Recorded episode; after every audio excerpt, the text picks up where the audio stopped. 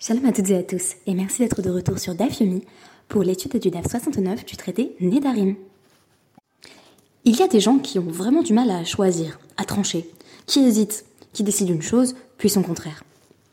Par exemple, un mari qui ne sait pas si il souhaite annuler ou non le Néder de sa femme, son vœu, et qui lui dit dans un premier temps Il est très bien ton vœu, garde-le, puis, oh mais finalement je veux l'annuler.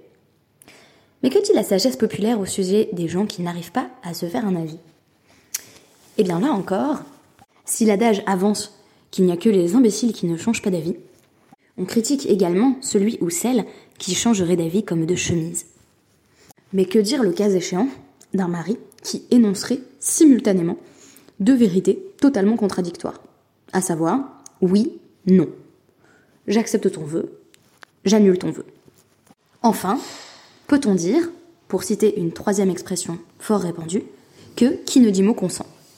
Ce dernier point, nous l'avons déjà étudié à travers les deux dapim précédents, tirés du dixième pérec du traité Nédarim, consacré à la Afarat Nédarim, à l'annulation du vœu d'une femme par son père ou son mari.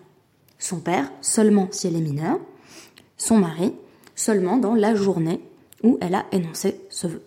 Notons d'ailleurs que on parle le cas échéant de Hakama, c'est-à-dire le procédé par lequel le mari ou le père fait en sorte que le vœu se maintienne en ne, l'annulant pas.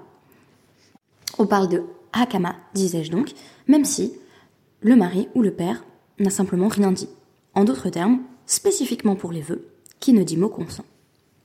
Mais que se passe-t-il si le mari dit simultanément deux choses qui se contredisent? À ce sujet, je me suis souvenu d'un passage de la bande dessinée euh, Mafalda, qui est l'une de, mes BD euh, préférées, et qui met en scène une petite fille argentine issue de la classe moyenne. Souvent, Mafalda, d'une maturité en décalage total avec son jeune âge, pose des questions politiques, voire existentielles, qui surprennent par leur sagacité. Dans l'échange que j'ai en tête, et je ne sais plus exactement de quel tome il est tiré, donc je cite la BD dans son ensemble, Mafalda échange avec Felipe, son voisin, qui aime beaucoup les histoires de cow-boys, mais qui n'en est pas moins l'un des personnages les plus réfléchis de la série. Felipe est complexe, il angoisse facilement, mais il est aussi épris des principes de liberté et d'humanisme. À un moment donné, Mafalda lui pose la question Est-ce que tu arrives à imaginer si toutes les choses qui existent dans le monde étaient présentes simultanément dans le même endroit. Et Felipe imagine, en gros, Fidel Castro, les Beatles euh, et d'innombrables autres euh, références coexistant euh, dans le même moment. Et, il en est totalement abasourdi de sorte qu'il s'évanouit et Mafalda dit oui, il a vraiment compris.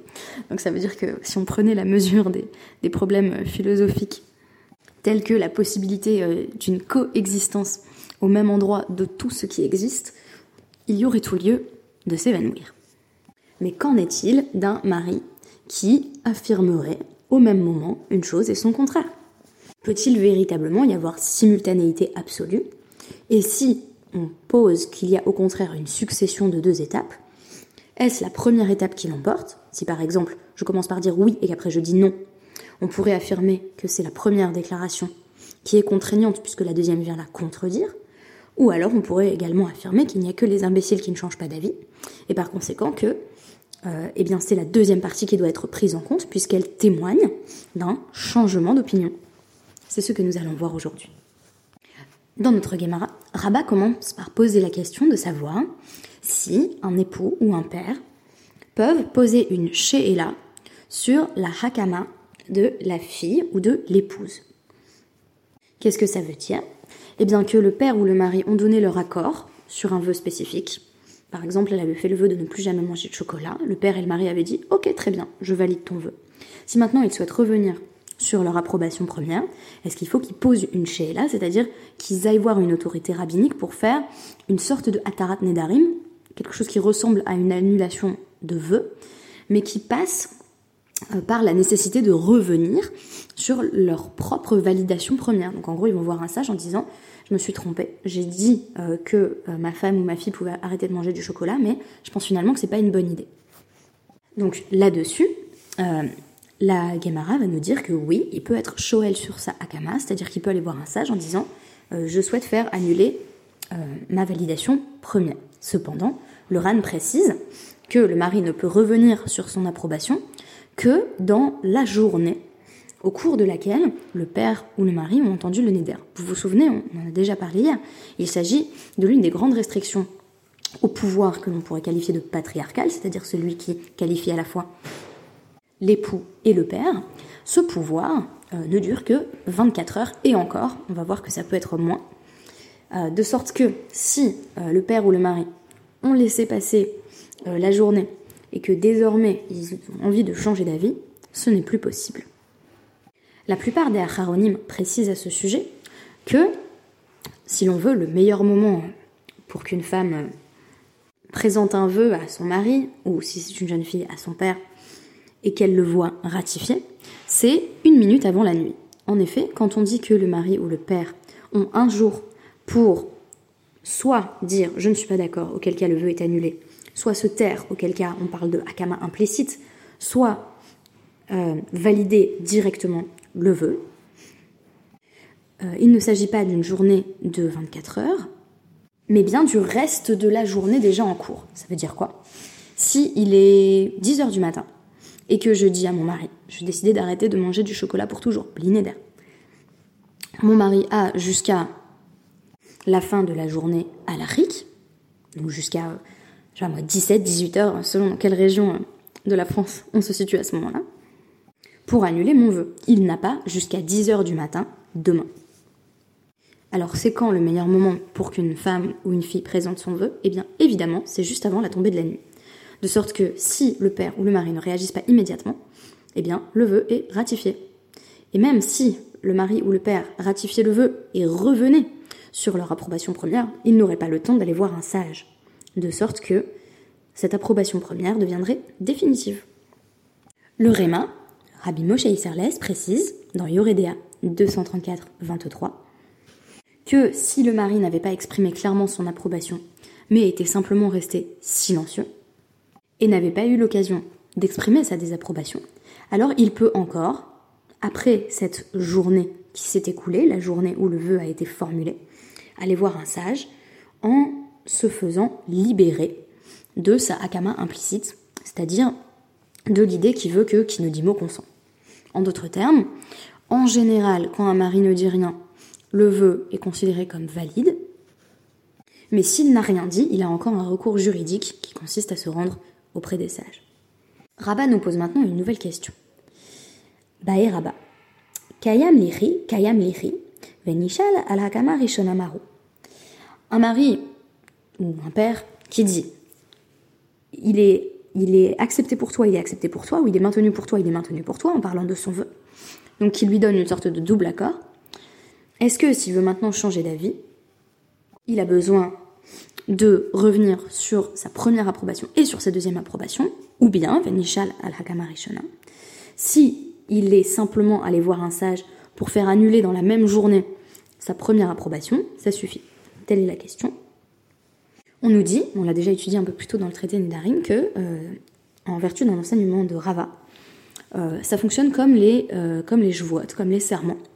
C'est-à-dire que quand quelqu'un a fait deux serments qui sont identiques, il faut annuler respectivement le premier puis le deuxième, quand bien même ils avaient exactement le même contenu. Donc ça veut dire ici que cette expression qui semble être voilà une, sorte de répétition un peu explétive, qui a l'air de n'avoir aucun sens, oui, oui, euh, euh, kayam kayam. En réalité, ça a un sens. C'est-à-dire que le premier énoncé est compris comme étant séparé du second énoncé. Et quand on fait un serment, c'est la même chose. Chaque serment est considéré séparément et il faut faire annuler chaque serment euh, individuellement. Et c'est la même chose quand un, homme a dit par exemple à sa femme Kayam Lechi, Kayam Lechi. Il doit maintenant procéder à une double annulation. Question suivante de Rabat, un homme qui se moquerait un petit peu de sa femme apparemment, et qui dirait Kayam lechi ou Moufar lechi. Ton vœu est maintenu et ton vœu est annulé, donc deux énoncés contradictoires. Velo et là, hein, imken. Et au même moment où ton vœu euh, est accepté, il est refusé, il est annulé. Mahou, qu'est-ce qu'on fait? Alors on commence par nous dire Tashma, mi plukta, euh, des Rabbi Meir, des Rabbi Yosef. On pourrait peut-être euh, tirer une résolution concluante de euh, cette euh, marloquette, si on peut dire, de ce débat entre Rabbi Meir et Rabbi Yosef, qui est tiré d'une Mishnah, donc Temura 25b, où on nous dit, donc si quelqu'un dit Harezo Tmurat Ola Tmurat Shelamim, donc euh, une personne qui veut euh, désigner un objet comme étant, euh, plutôt un animal en l'occurrence, comme étant à la fois un substitut pour, euh, pour un holocauste et un substitut pour une offrande de paix, Tmurat Ola. Euh, dit, vrai Rabbi Meir. Selon Rabbi Meir, on prend en compte sa première déclaration et on ignore la seconde. Pourquoi? Eh bien tout simplement parce que si j'ai un animal devant les yeux, il ne peut pas être à la fois offrande euh, d'Holocauste, qui est totalement consumé par le feu, et offrande de paix. Un animal ne peut servir qu'à un type de sacrifice. Donc que nous dit Rabbi Meir? Eh bien c'est la première parole qui engage.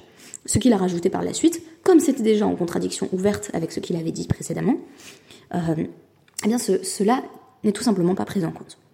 En d'autres termes, on va t'apprendre qu'il ne faut pas changer d'avis comme de chemise. Mais selon Rabbi Yossi, si son intention de départ était de faire en sorte que l'animal soit à la fois holocauste et offrande de paix, alors cette déclaration fonctionne. Et on se retrouve avec un animal qui a un double statut. Et on nous dit que même Rabbi Meir euh, concède que euh, c'est l'annulation qui fonctionne. Dans le cas d'un homme qui a dit bah, dès le moment où je l'aurai accepté, il sera annulé au même moment, puisque euh, la hakama est conditionnée à la hafara, c'est-à-dire qu'en réalité, le vœu est d'abord annulé, et c'est seulement comme ça qu'il peut être accepté, mais comme il a déjà été accepté, il ne peut pas être annulé. Et là, Rabat va nous dire, non, non, mais sans créer même une idée de causalité, sans dire au moment où euh, il sera annulé, alors il deviendra accepté. Il nous dit, qu'est-ce qui se passe s'il a dit euh, Kayam ou que ce vœu soit maintenu et annulé. Donc à la fois oui et non, Bevatachat. Il l'a dit en une seule phrase. Il n'a pas dit si ceci, alors cela, il a dit en une seule phrase. Maou, qu'est-ce qu'on fait? Tashma Biamaraba. Bah, c'est Rabat lui-même qui va trouver la résolution. Kol davar chez Toute chose qui, même successivement, serait impossible, c'est-à-dire qu'il soit d'abord ratifié puis annulé, puisque une fois qu'on a ratifié un vœu, on ne peut plus l'annuler à moins d'aller voir un sage, ne peut pas être euh, accepté simultanément, c'est-à-dire que ton énoncé n'a aucun sens. Déjà dire euh, donc euh, d'abord je l'accepte et ensuite je l'annulerai, ce n'est pas possible alariquement. A fortiori dire que ça se passe simultanément, c'est tout à fait impossible. Et ça nous ramène à une dernière expression populaire, qui trop embrasse mal étreint, euh, qui est souvent euh, d'ailleurs ramenée au sujet d'un autre principe talmudique de euh, tafasta merubé, lo tafasta, tafasta moat, tafasta. donc je vous renvoie là-dessus au, podcast de Stéphane Goldsberg à ce sujet. Mais je vais vous donner un autre exemple. Qu'est-ce que c'est que cette histoire de oui et non en même temps? Donc j'ai trouvé sur, le site du Daf Yomi Stenzel Center un exemple de cette pensée de, Rabat. Euh, et ça serait euh, un homme qui va voir deux sœurs. Donc il est interdit d'épouser bien entendu deux sœurs, d'être marié à deux sœurs en même temps. Et il leur dit à chacune, tu es maintenant ma fiancée. On part du principe qu'elles approuvent, sinon évidemment il n'y a pas de cas. Alors on nous dit, puisque il pourrait pas épouser l'une puis l'autre, il peut pas épouser en même temps l'une et l'autre. Donc il peut pas détruire euh, l'interdit d'épouser deux sœurs en disant, oh, mais je les ai épousées les deux exactement au même moment. En d'autres termes, il n'est finalement marié à aucune des deux. Qui trop embrasse, mal étreint. Qui veut jouer avec sa femme en disant Ah, euh, je te valide ton vœu et en même temps je l'annule, eh bien on dit bah, c'est comme s'il avait rien dit. C'est-à-dire le vœu, il n'est ni kayam ni mofa, il n'est ni maintenu de façon ferme et définitive ni annulé. Et on en revient à la règle de départ en matière de vœu qui est qui ne dit mot consent, c'est-à-dire que si le mari n'a énoncé que cette absurdité de langage, alors le vœu est maintenu, faute d'autres contradictions. Je pense que, outre mon hypothèse euh, générale au sujet de ce dixième pérec de Nédarim, à savoir que les sages sont venus restreindre encore et encore la possibilité pour le mari ou pour le père d'annuler le vœu d'une femme, on constate ici que euh, cette idée de deux euh, propositions contradictoires qui seraient énoncées au même moment nous renvoie à nos propres contradictions dans la vie de tous les jours. Combien de fois ne nous retrouvons, nous pas, confrontés à des images, somme toute, contradictoires de nous-mêmes, tirées dans tous les sens par des attentes qui n'ont rien à voir les unes avec les autres, de sorte que finalement on ne peut avoir ni l'un ni l'autre. Je vous donnerai un petit exemple personnel qui n'est pas particulièrement valorisant pour moi d'ailleurs. Cet été, je me suis dit, je vais être euh, la mère au foyer parfaite qui s'occupe de sa fille toute la journée et en même temps je vais être une brillante universitaire. En général, les mères au foyer ne sont pas universitaires. Et pour cause. Par conséquent, je m'occupais de, ma fille, pas si mal, c'était pas une catastrophe du tout, mais ça veut dire qu'il y avait des moments où j'étais frustrée. Au moment où je m'occupais d'elle, je me disais, je devrais être en train de faire un travail universitaire. Et le travail universitaire que je produisais dans les quelques heures que je consacrais à cela ne furent pas du tout un résultat euh, brillant. En réalité, ce fut tout le contraire, puisque la troisième partie de ma thèse, que j'avais rédigée à ce moment-là, m'a été renvoyée il y a peu par mes directeurs, qui m'ont fait savoir que euh, ce n'était pas à la hauteur des attentes, parce que je n'avais tout simplement pas pris assez le temps de lire de nombreux ouvrages qui pourraient étayer ma réflexion. Par conséquent, cette troisième partie était plate, et j'ai désormais un gros travail à fournir pour revoir euh, cette troisième partie. Donc ça, c'est un petit exemple que, je donnais, un exemple personnel où on veut être à la fois au four et au moulin, où on veut tout faire en même temps. Et ça ne fonctionne pas forcément si il s'avère que euh, les attributions euh, auxquelles nous aspirons sont par définition contradictoires. C'est-à-dire qu'une femme au foyer n'est pas une universitaire de talent. Sinon, elle n'est pas vraiment femme au foyer, ou elle est très médiocre, en tout cas dans le domaine universitaire. Donc finalement, je me suis privée à la fois de la possibilité de profiter pleinement de mon temps avec ma fille en ne faisant rien d'autre, et en même temps de la possibilité d'exceller dans le domaine dans lequel je souhaitais réussir. Je pense que vous verrez peut-être des parallèles avec euh, des situations de votre vie, de votre quotidien, où vous dites en quelque sorte à la fois euh, Kayam et Moufar que ça marche et que ça marche pas, où vous vous donnez par exemple euh, des objectifs très ambitieux, mais pas du tout les moyens de les réaliser, et je pense qu'on est toutes et tous confrontés par ces problématiques, et on nous dit que, au nom de Rabat, c'est comme si rien n'avait été fait. Ni le moufar, ni le kayam. C'est ni fait, ni pas fait. C'est dans les limbes. Et voilà, c'était euh, la petite réflexion que je voulais partager avec vous au sujet euh, de cette euh, notion de changement d'avis, mais aussi d'exigence contradictoire. Merci beaucoup et à demain.